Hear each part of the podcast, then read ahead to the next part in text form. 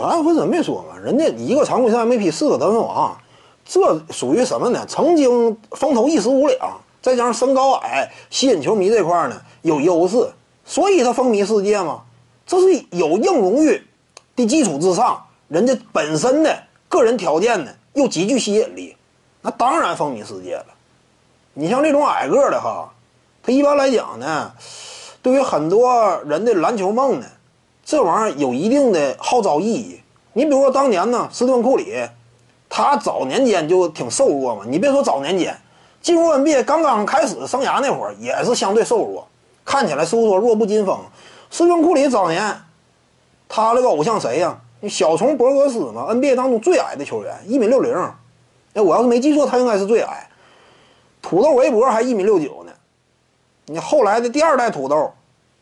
这个内特罗宾逊一米七五呢，一米七八吧，好像是。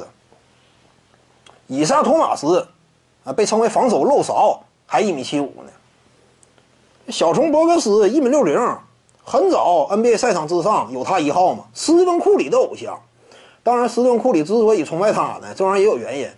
小虫博格斯啊，他整个职业生涯效力主要效力的那几几支球队啊，夏洛特黄蜂。然后就是金州勇士、多伦多猛龙。为啥斯蒂芬库里树立他为偶像？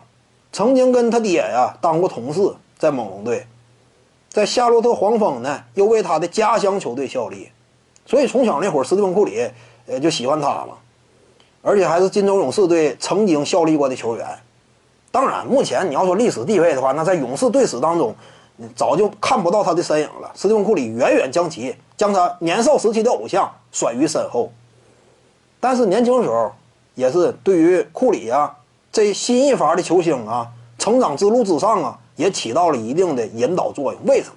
个矮嘛，一米六零的身高，为什么号召力大？很多人感觉呢，我离梦想更近了。你看他一米六，比我都矮，他能够。达到那样一种高度，说实话，小熊博格斯达到的高度不低，联盟当中数得上的那些一米八以下的，你比如说啊，呃，第一代土豆这个韦伯和第二代土豆罗宾逊，他俩成就都有限，成就都有限，拿过扣篮王不假，除了扣篮王以外，其他的拿不出来。但小熊博格斯巅峰期是十加十的水平，十加十，这这这这不低了，以他那身高。场均两双数据，斯托克顿巅峰期不也就这样吗？场均两双嘛？所以小熊博格斯成就是有的。因此，斯蒂芬库里，你说年少的时候以他为偶像也不算，这标准还是也不错的。小熊博格斯也是很励志。徐静宇的八堂表达课在喜马拉雅平台已经同步上线了。各位观众要是有兴趣的话呢，可以点击进入到我的个人主页当中，在专辑页面下您就可以找到它了。